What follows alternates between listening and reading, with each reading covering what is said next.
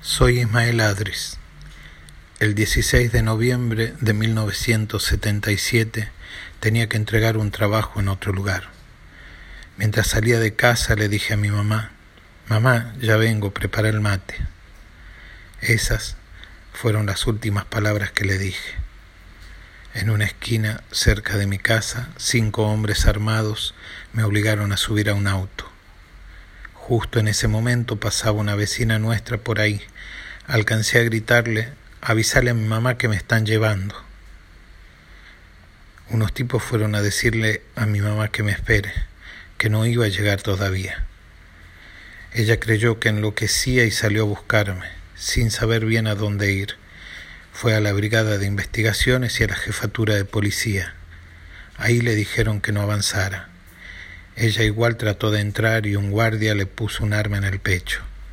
Le dijeron que ahí no había detenidos. Mi mamá hizo varias denuncias, pero no tuvo respuestas. No encontraba un abogado que hiciera un escrito. Al primer habeas corpus se lo hicieron en el juzgado porque mi mamá amenazó con tirarse de una ventana. Fue a hablar con un sacerdote y éste le preguntó qué estaba haciendo usted mientras su hijo delinquía. Después, cuando intentó obtener datos en la jefatura, pudo charlar con varios policías. Mi mamá les dijo que ella sabía que yo estaba ahí y uno de ellos les respondió, ¿está preparada? Le puedo decir dónde está enterrado. Si no me quieren dar una pala, yo lo voy a desenterrar con mis propias manos, le dijo mi mamá, quebrada por la angustia. Desesperados, Muchos familiares comenzaron a reunirse para rezar en el patio de una iglesia. No les permitían congregarse en ningún otro lugar. Nadie los ayudaba.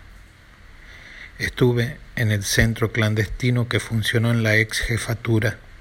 De ahí me llevaron a otro lugar, pero mi familia nunca supo qué me pasó, qué fue de mí. Nunca más volvieron a verme. Memoria, verdad y justicia.